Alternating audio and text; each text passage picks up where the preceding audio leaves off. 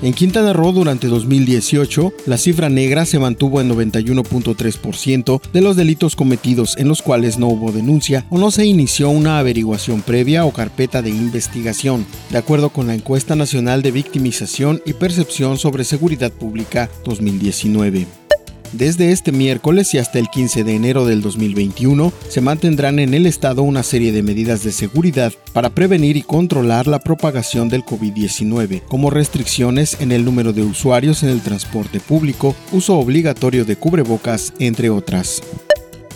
Toda la información completa a través del portal www.lucesdelsiglo.com.